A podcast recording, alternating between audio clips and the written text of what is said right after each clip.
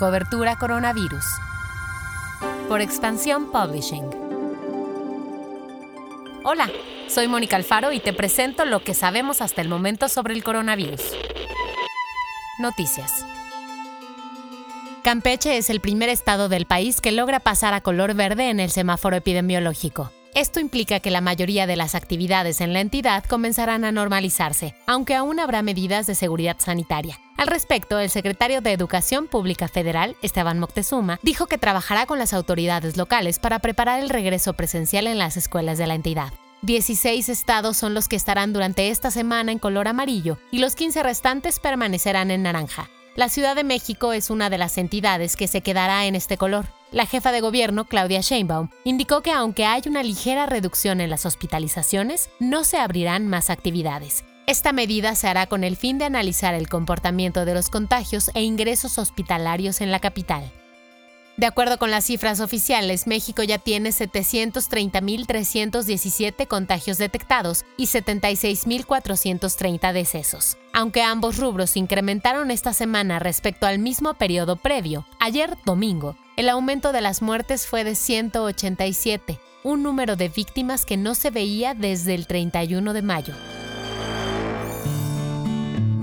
La cadena de gimnasios Sports World decidió aplazar su apertura para intentar llegar a un acuerdo con el gobierno de la CDMX para que se les permita realizar actividades de cardio en sus instalaciones, pues este es un servicio que demanda el 70% de sus usuarios. La cadena tiene actualmente 32 sucursales en la ciudad. Fabián Bifaretti, director general de Sports World, dijo en entrevista con Life and Style. Queremos reabrir el diálogo con la autoridad, que siempre ha estado muy abierta a escucharnos. No es una queja ni nada por el estilo, pues consideramos que las medidas que han implementado son razonables.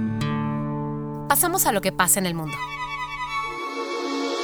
Mike Ryan, el director de emergencias de la OMS, dijo que ante el inminente rebase de un millón de muertos por COVID en el mundo, los gobiernos se deben replantear sus acciones para evitar que se alcancen los 2 millones de fallecidos para 2021. Esto porque aún en el escenario más positivo, la vacuna tardará al menos nueve meses en terminar de desarrollarse. Vacunas y tratamientos.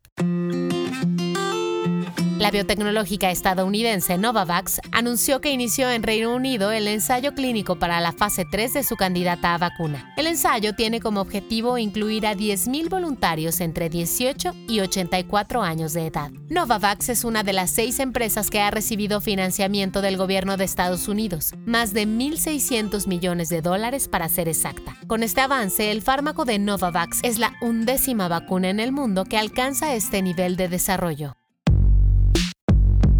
El guion de este podcast fue escrito por Giovanni Mac con información de Shelma Navarrete, Laura Ortiz y la agencia Reuters. Yo soy Mónica Alfaro y deseo que tu semana inicie de la mejor manera.